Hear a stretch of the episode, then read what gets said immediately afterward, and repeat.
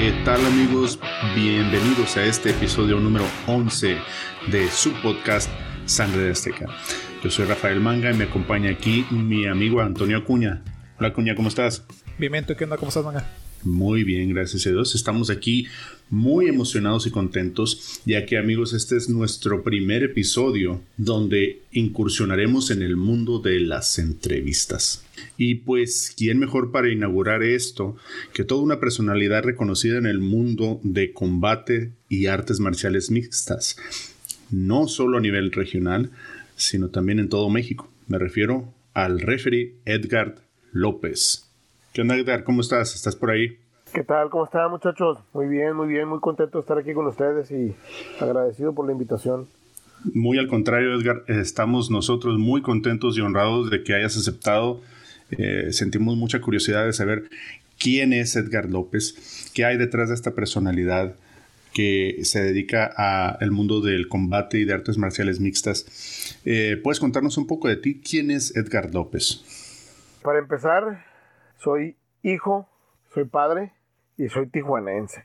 Eso. Yo creo que, yo creo que con esas tres palabras encerramos, ¿no? El núcleo de la persona que soy. Gracias a Dios tengo tres hijos. Gracias a Dios tengo mis padres que me han enseñado a trabajar, me han dado un buen ejemplo para poder transmitir sus enseñanzas a mis tres hijos. Eh, dos niñas y un niño. Y tijuanense, que viene siendo sinónimo de mexicano. Eh, orgulloso de mi país y orgulloso de mis raíces. Eso, muy bien. Edgar, ¿cómo supiste que, te querías dedicar a, a ser referee? Nunca me lo hubiera imaginado. Yo desde muy chavo me gustaba todo lo que tenía que ver con películas de artes marciales, con las artes marciales. De muy chavito practiqué artes marciales, practiqué taekwondo. Ya estando más grande empecé a entrenar yo particularmente eh, Muay Thai, un poco de, de MMA y una cosa llevó a otra, fíjate que fue ahora sí que, híjole, un sub y baja de situaciones que, me llevaron hasta a dedicarme a esto. Muy bien. ¿Y qué organizaciones de deporte en México y, qué implica certificarse con ellas? Porque obviamente se requiere una certificación y preparación, ¿no? Claro, pues fíjate que en mi caso yo estoy activo en tres deportes. Soy referee activo en Muay Thai, en MMA y en box. Te los menciono en ese orden porque en ese orden fue como los, los fui consiguiendo, ¿no? La, la oportunidad. Normalmente lo más común es que sea gente que, que anduvo en el ambiente de las peleas o ex peleadores o etcétera, etcétera. Son a los que normalmente se les da oportunidad de poco a poco ir, ir participando en eventos amateur, ¿no? Ya sea de juez o de referee y hacer los pininos como decimos eh, vulgarmente, ¿no? Pero en mi caso, gracias a Dios, yo empecé con el pie derecho. Yo empecé tomando un curso, un curso que impartió una ex, peleadora y una ex campeona mundial de, kickboxing y de Muay Thai. Ah, muy bien. Dio un curso para jueces y para referees de Muay Thai, el cual tuve la, oportunidad de, de, asistir. Y ella personalmente fue la que me dio el banderazo y el like, ¿no? Como dicen en Facebook, ¿no? Para poder empezar a participar en una empresa en la cual ella iba a estar de alguna manera involucrada. Con ella es con la primera persona que yo conseguí una certificación para, para ser referee. Posteriormente en MMA, pues ahora sí que empecé a hacer pininos, ayudando en eventos amateur. Hasta que por fin la comisión de box y artes marciales mixtas de Tijuana me dio la oportunidad de, de, empezar a participar en eventos profesionales. Y lo que fue box en este año 2021, que para todo el mundo fue uno de los años más caóticos que hemos tenido en la historia, se abrió la oportunidad precisamente también con la comisión de, de box aquí de Tijuana de tomar unos cursos para juez y para referee de box, los cuales los tomé y terminó el curso y al fin de semana siguiente ya me habían dado oportunidad de, de referir box profesional. Perfecto. O sea, tienes poco tiempo relativamente ya como referee profesional de box. De box, sí, desde mayo a la fecha. Muy bien.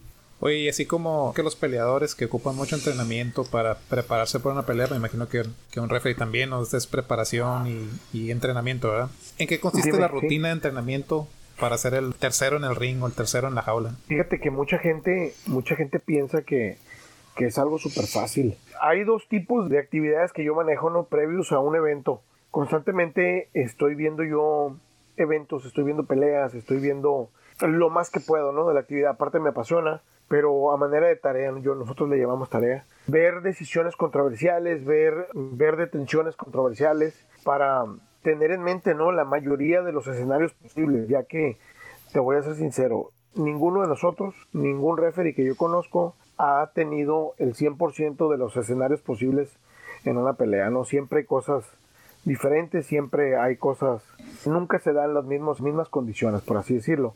Entonces, primero que nada, la primera preparación en mi caso es eso, ¿no? Es eh, siempre constantemente estar viendo peleas, estar viendo combates, estar viendo tanto referees reconocidos por su capacidad y por su buen trabajo, como ver también peleas de referees que son atacados y que son criticados. ¿Para qué? Para saber qué debes hacer y qué no debes hacer, ¿no? Eso es siempre en mi caso. En segundo lugar, eh, estar al tanto y estarle dando repasadas a las reglas, pues a los reglamentos, ¿no? De lo que es las artes marciales y el box y el muay thai, dependiendo del evento en el que vayas a participar. Eso es, eso es con respecto al estudio, por así llamarle, ¿no? Y preparación física, pues a pesar de que la mayoría de la gente que, que me conoce y me ve, pues estoy engañoso, soy una persona alta y, y, gordito, por así decirlo, pero trato de, camino mucho, hago un poco de ejercicio siempre, hago ejercicios de meditación, ejercicios de respiración, eh, estiramientos, para estar ágil y estar siempre atento en los eventos y dentro del jaula o dentro del ring. Eh, Edgar, y, me imagino, o sea, eh, algo, algo que acabas de mencionar, ¿no? Eh, estar ágil mentalmente, psicológicamente, es una responsabilidad muy grande la que cargan, la que cargan los referees, la que cargas tú en, especial como referee, ya que está la vida de alguien en tus manos, ¿no? O la vida de las dos personas que están enfrente de ti. Hay, hay momentos en el que algún, algún tipo de, de problema emocional psicológico o estado de ánimo puede influir incluso en una mala decisión, ¿no? Definitivamente, eso siempre está latente. Por eso te digo, trato de siempre hacer, como te digo, ejercicios de, respiración, ejercicios de meditación, aparte de, algo de calentamiento físico y estiramiento. ¿Por qué? Porque debes de estar ahí completamente ausente de, de problemas, completamente tu mente despejada para poder hacer el mejor trabajo posible. Todos estamos este, de alguna manera propensos a cometer un error, ¿no? Pero yo creo que manejando las cosas como se debe, ese margen de error se minimiza considerablemente. Claro, sí, Edgar. Y aparte, ¿sabes qué? Me, acuerdo en este momento de una pelea de hace unos tres años. Eh, es un, un japonés que creo es cinta negra en, en Jiu-Jitsu, creo, que fue una decisión muy controversial, ya que decidió detener una pelea cuando, pues, tenían a la persona en un, estrangulamiento por espaldas, un mataleón exacto, y, el, y la persona a la que se le aplicaron, pues la verdad ya se estaba yendo. Por lo menos eso era lo que nos pareció a todos, ¿no? Y lo detuvo antes de que la persona perdiera el conocimiento. Fue algo muy sonado hace unos tres años. Detuvo la pelea y en cuanto detuvo la pelea, el peleador se levanta ofendidísimo diciendo, ¿sabes qué? ¿Qué te pasa? ¿Por qué? ¿Por qué la detuviste? Si todavía estaba bien. Obviamente todos los que estábamos viendo, pues para nosotros no estaba bien. Claro. Eh, se enojó muchísimo y creo que después después lo incluso lo, lo retó a, una pelea, ¿no? Y que gracias a Dios la persona, el, el referee no aceptó, ¿no? Pero eh, ¿qué, piensas tú en este tipo de decisiones? Mira, siempre va a haber, ahorita que mencionas que lo retó, siempre va a haber provocaciones, ¿no? Y creo yo que es muy importante puntualizar que uno, aunque es ser humano y aunque las palabras Dicen que las palabras no lastiman, pero, pero sí duelen. Eh, uno debe de ir mentalizado a no caer en la provocación, ¿no? Eh, eso es muy importante. Con respecto a lo que mencionas de la detención de este referee, lamentablemente la adrenalina es una sustancia muy fuerte en el cuerpo y te hace actuar y te hace reaccionar súper rápido. Mm. en este caso yo creo que lo que sucedió fue que se estaba yendo, ya le estaba faltando el oxígeno, ya le estaba faltando el flujo, el flujo de la sangre a, a la cabeza se estaba yendo, pero en el momento que el referee para las acciones y lo sueltan, él vuelve a reaccionar, ¿no? Yo creo que es muy importante el conocer.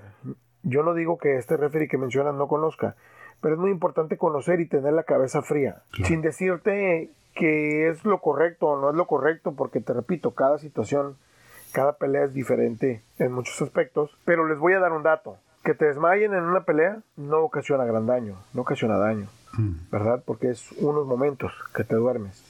Entonces, pues híjole, ahora sí que muchos peleadores por eso se arriesgan a que te desmayen.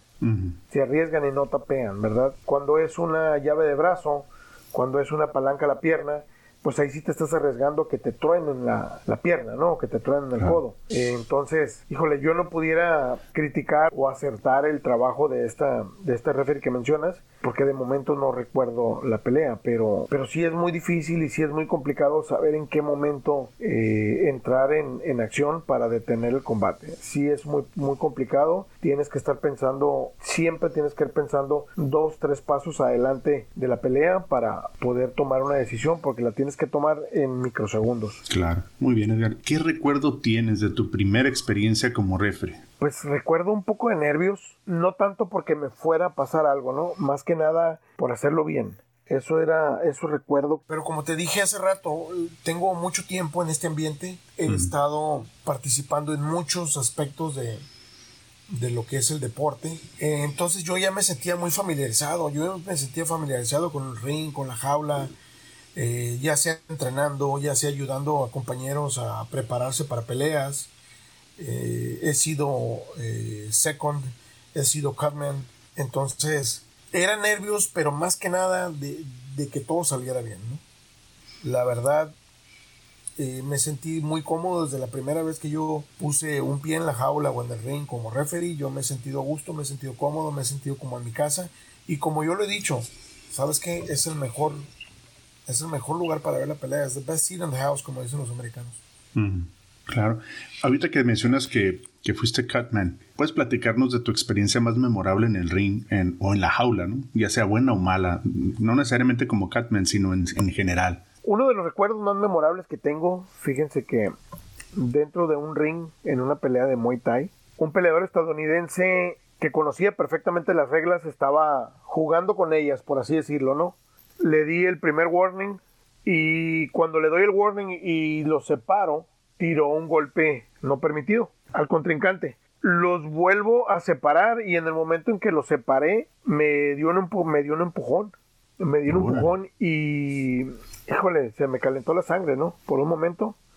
Eh, lo que hice fue lo detuve del pecho un poquito forzosamente, por así llamarlo lo llevé a su esquina, eh, le leí la cartilla, como decimos por acá, y lo llevé a su esquina con su, con su manejador. Perdón, primero lo llevé a esquina neutral, le leí la cartilla y luego ya lo llevé con su manejador y, pues básicamente hice que, que, entendieran que a mí no me pueden tocar y que podía recurrir al, a la descalificación, ¿no? Ahora sí que palabras más, palabras menos, no puedo no creo que sea prudente platicar a detalle aquí, pero estuvo muy interesante, ¿no? Es la primera vez que yo sentí que podría ahora sí que salirme de, de mi mentalidad de, de, tranquilidad y mi mentalidad de, de estar sereno dentro de, la jaula o del ring por este tipo que, que me quiso poner la mano encima. Ha habido otro par de ocasiones que sin querer accidentalmente me han conectado. Gracias a Dios nada que me haya lastimado,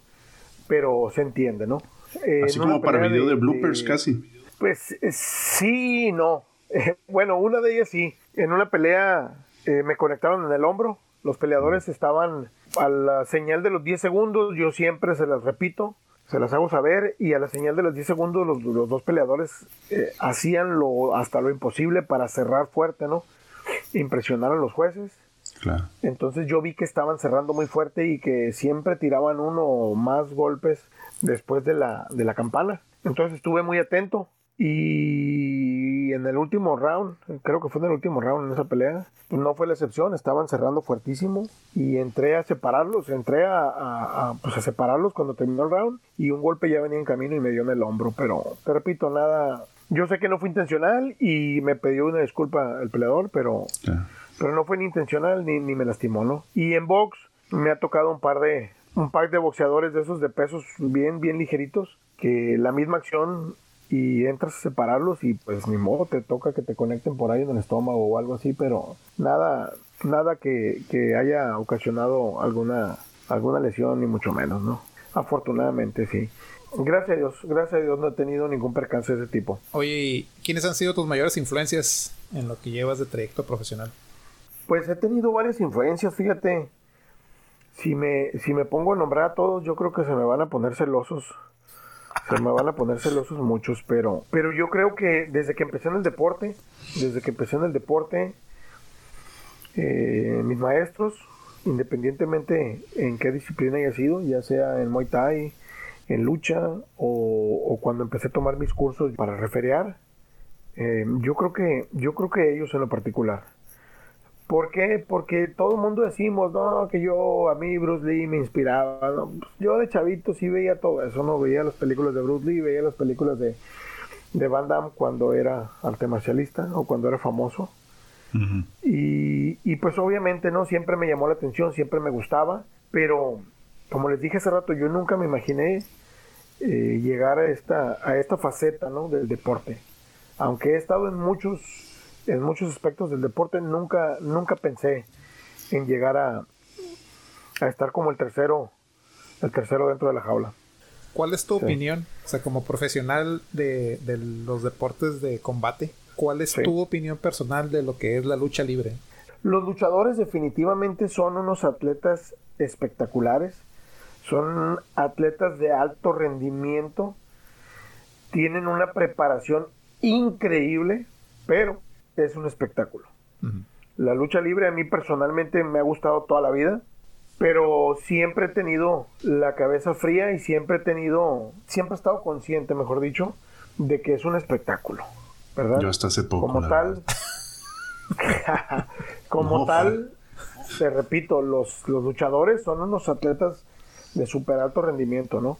Trabajan súper duro, se preparan súper duro, yo creo que no hay otro atleta que, tenga actividad tan continua y tan seguida a lo largo de su carrera y con tantas lesiones. y aún así siguen. Así es.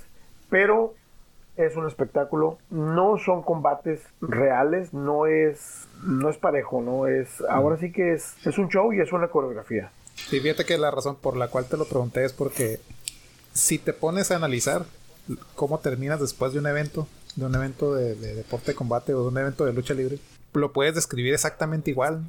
La gente se prende, todo el mundo se emociona. Se emocionan por cosas diferentes, pero, pero el público se prende, ¿no? Tanto en la lucha libre como en el deporte de combate.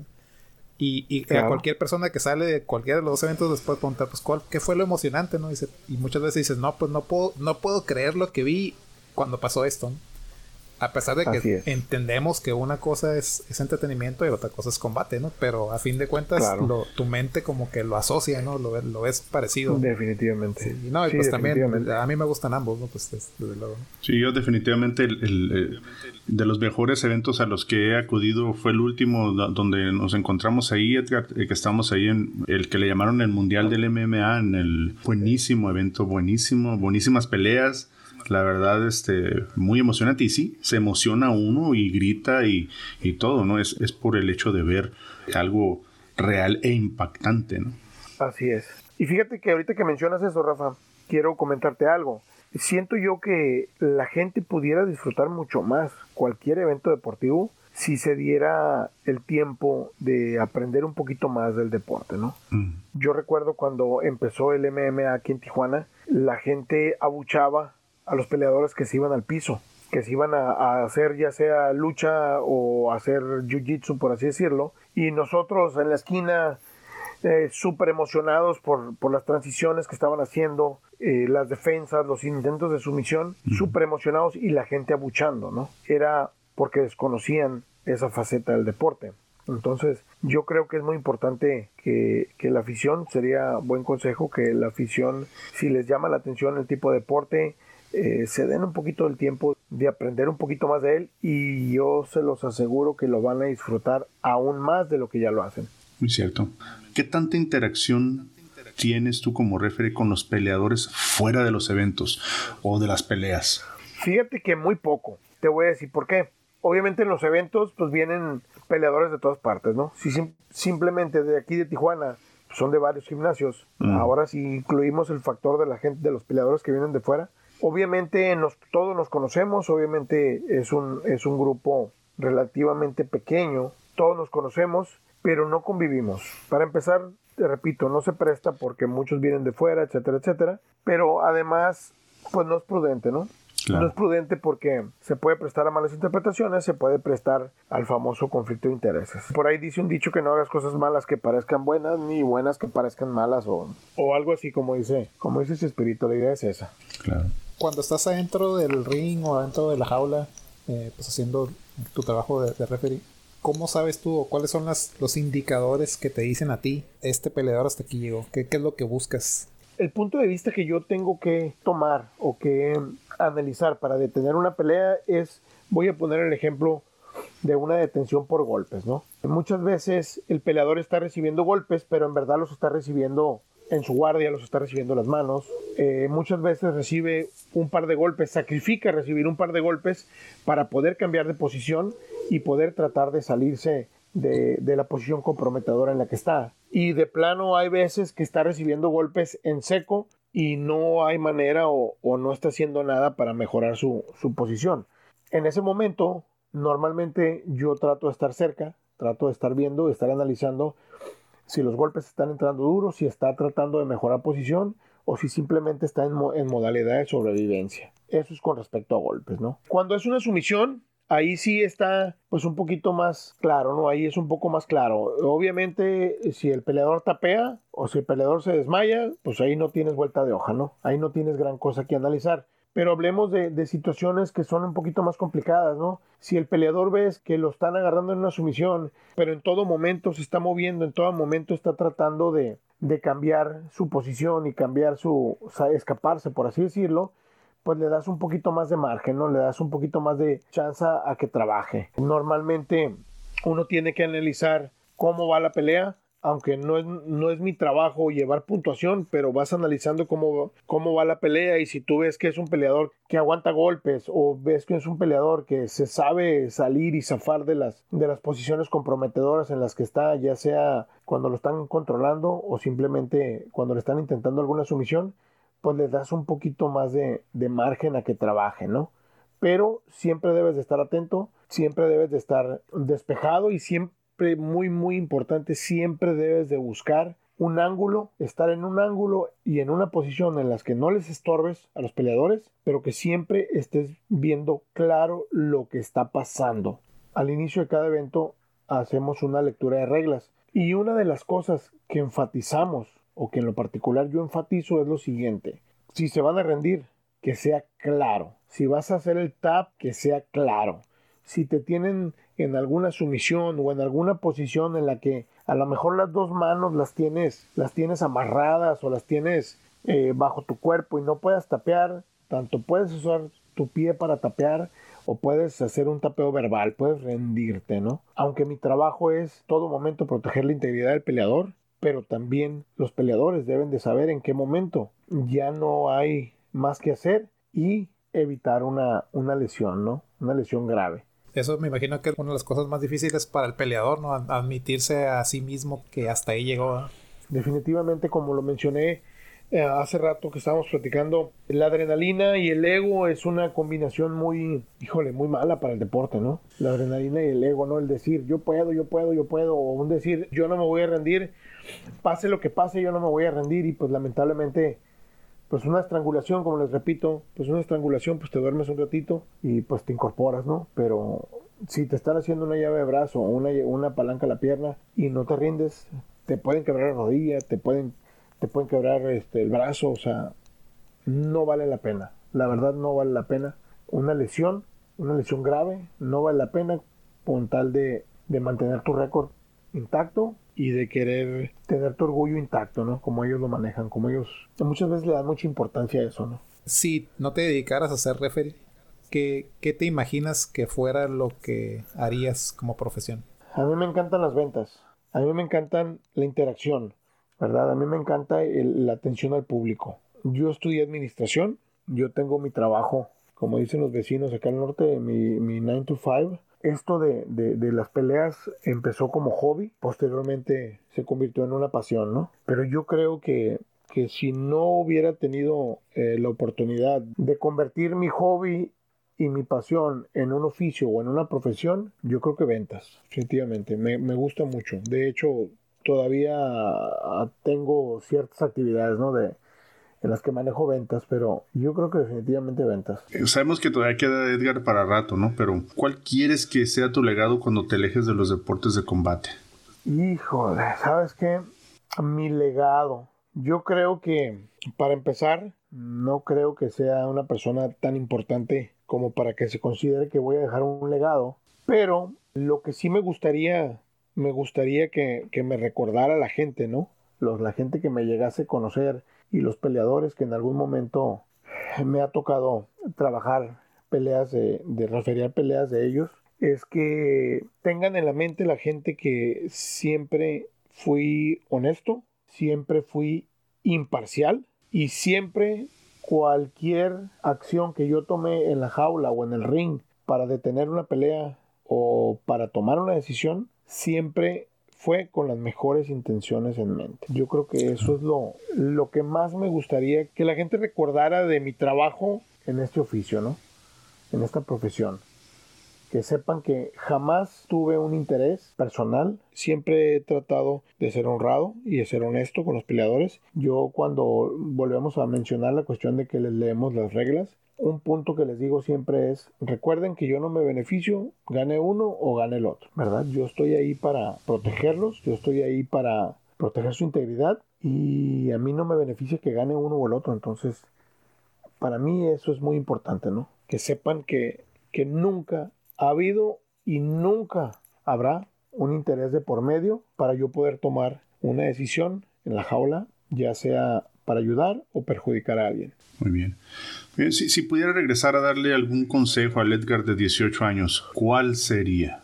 Me hubiera gustado empezar más joven. Fíjate que siento yo que, que pudiera haber ayudado mucho al deporte. En sus inicios pude haber ayudado a empresas que estaban formándose, pero el detalle es el siguiente, yo creo que los tiempos siempre se dan perfectos. Las cosas pasan cuando tienen que pasar. Eh, muy posiblemente si hubiera empezado más joven en el deporte, eh, estuviera o en otra faceta o a lo mejor ya no estuviera. ¿verdad? Entonces, sí es una pregunta, híjole, un poquito difícil de, de, responder, pero la respuesta fácil es esa. Me hubiera gustado empezar más joven. No sé qué hubiera pasado, pero sí me hubiera gustado empezar más joven. De hecho, tengo una, pues una anécdota, ¿no? Un comentario. Por ahí a uno de mis maestros me tocó referiar, tuve el honor de, de referiar, de ser referee de, de, de, algunas de sus peleas y de ser esquina de él antes de, ¿no?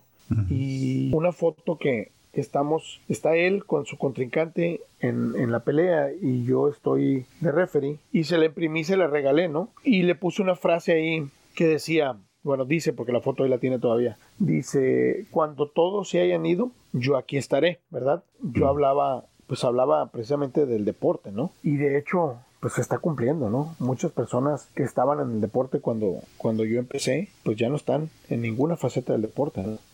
Y nosotros, gracias a Dios, hemos evolucionado de una etapa a otra y pues aquí estamos. Es lo que le sigue.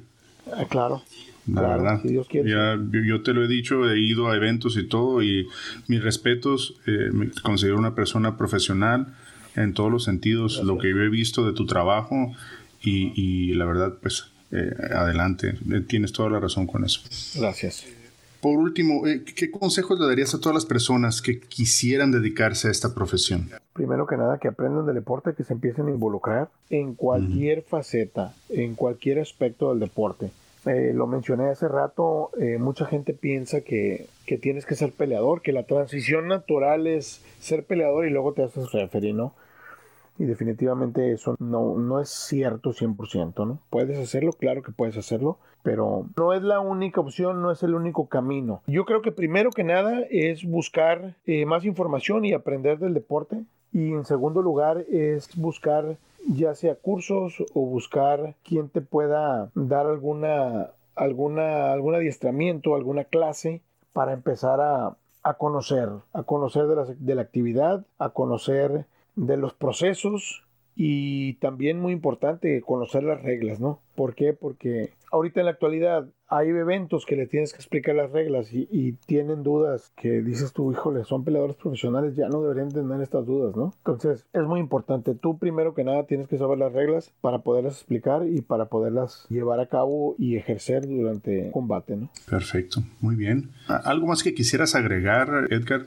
Antes de llegar a la parte final, ya cerrar este segmento? Nada más agradecerles, agradecerles la invitación. Yo estoy muy contento con, con la labor que hemos estado desempeñando. Eh, estoy muy contento con que poco a poco vamos, vamos creciendo. Trato de mejorar cada día. Este 2021, a pesar de que ha sido un año caótico, en muchos aspectos. En mi caso, en mi profesión, en mi oficio, que tanto me gusta y tanto me apasiona, pues ha sido bueno. Estamos, como te comento, estamos activos en tres deportes y vamos mejorando, vamos mejorando. Yo creo que, que nunca, nunca debemos de, estancarnos, ¿no? Hay que ir mejorando, así es que, pues nada, agradecido por, por el, reconocimiento que siento que, que no merezco, pero de cualquier manera agradecido de que, de que estén interesados en, en en mi oficio y estén interesados en saber un poquito más de esto a lo que nos dedicamos con tanta pasión y con tanto amor.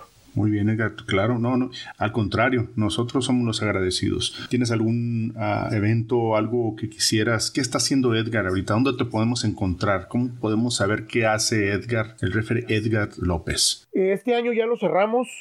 Eh, con respecto al deporte del MMA, estoy muy contento. la semana pasada, el fin de semana pasado, Estuvimos en Ciudad de México trabajando. En noviembre estuvimos evento en Acapulco y tuvimos evento aquí en Tijuana. Y gracias a Dios hemos estado muy ocupados. Eh, me ha tocado trabajar con empresas nacionales e internacionales. Así es que estoy muy contento con los resultados de este 2021. El MMA, como te lo menciono, ya cerramos, este año ya lo cerramos. Eh, pudiera haber todavía ahí posibilidades de trabajar algún evento de box antes de cerrar ciclo. Pero con respecto a MMA ya cerramos, con respecto a, Muay Thai ya lo cerramos. Entrando el año vienen buenos proyectos, vienen muchos eventos, empresas nacionales y, y posiblemente empresas internacionales. Así es que estamos muy contentos por los resultados de este, de este 2021. Mis redes sociales, aunque no las muevo mucho, pero manejo Facebook, manejo Instagram y manejo mi canal de YouTube, en el cual subo peleas en las que en las que la promotora me deja grabarlas con una cámara GoPro, me la pongo en el pecho la grabo y les pago ahí una edición muy, muy básica, muy sencilla y lo subo. Así es que esas son las tres redes sociales que manejo comúnmente. ¿Cómo te encontramos en, YouTube? Edgar López, así en, en, en, en YouTube estoy como Edgar, Edgar con D al último, Edgar López. Eh, o el, la palabra clave, la palabra de búsqueda más fácil en YouTube es este GoPro Ref, eh, ya sea corrido o separado, las pongo ambas, pero el canal está como Edgar López o con la palabra, la palabra clave GoPro Ref. En Instagram estoy como Edgar con D al último López 75 y en Facebook como Edgar López. Muy bien. Amigos, las personas que nos están escuchando, eh, yo he visto estas peleas que sube Edgar a YouTube, están buenísimas, la verdad. Y es como tener un, asiento súper VIP para, para los combates en los que él participa como referee. La verdad, se lo recomiendo muchísimo. Sí, a mí me sorprende que la UFC no te ha robado esa idea, eh, porque eh, es un punto de vista muy, muy particular y muy interesante. Y, yo no he visto que, lo hagan en, eventos así de pay-per-view. Fíjate que hay empresas que sí lo hacen. Hay empresas que sí graban el combate, hay empresas que le ponen cámaras a los referees, pero ahora sí que yo que lo hago en lo personal sin ningún fin de lucro, yo lo hago única y exclusivamente por afición al deporte, afición a las cámaras de acción. Yo lo hago porque yo quiero hacerlo y yo tuve que acostumbrarme a moverme, a trabajar con la cámara. Ahí lamentablemente lo que falla cuando las empresas les ponen las cámaras o los referees es que se lo ponen eh, como protocolo, se los ponen ahora sí que por obligación, por así decirlo, y el referee hace su trabajo sin tomar en cuenta la cámara y tiene su chiste, se los digo por experiencia, tiene su chiste. Si a la fecha a mí de repente, de repente peleas no las subo porque no me gusta el ángulo, no me gusta eh, la altura o el corte que quedan sin cabeza los peleadores o, o qué sé yo. Entonces, yo creo que tiene mucho que ver eso, ¿no? La verdad, la, las tomas no, no es fácil, pero, pero sí hay empresas que lo hacen. Inclusive había una empresa de, de MMA en Japón que lo hacía, le ponía una cámara a los referees eh, en aquellos entonces con un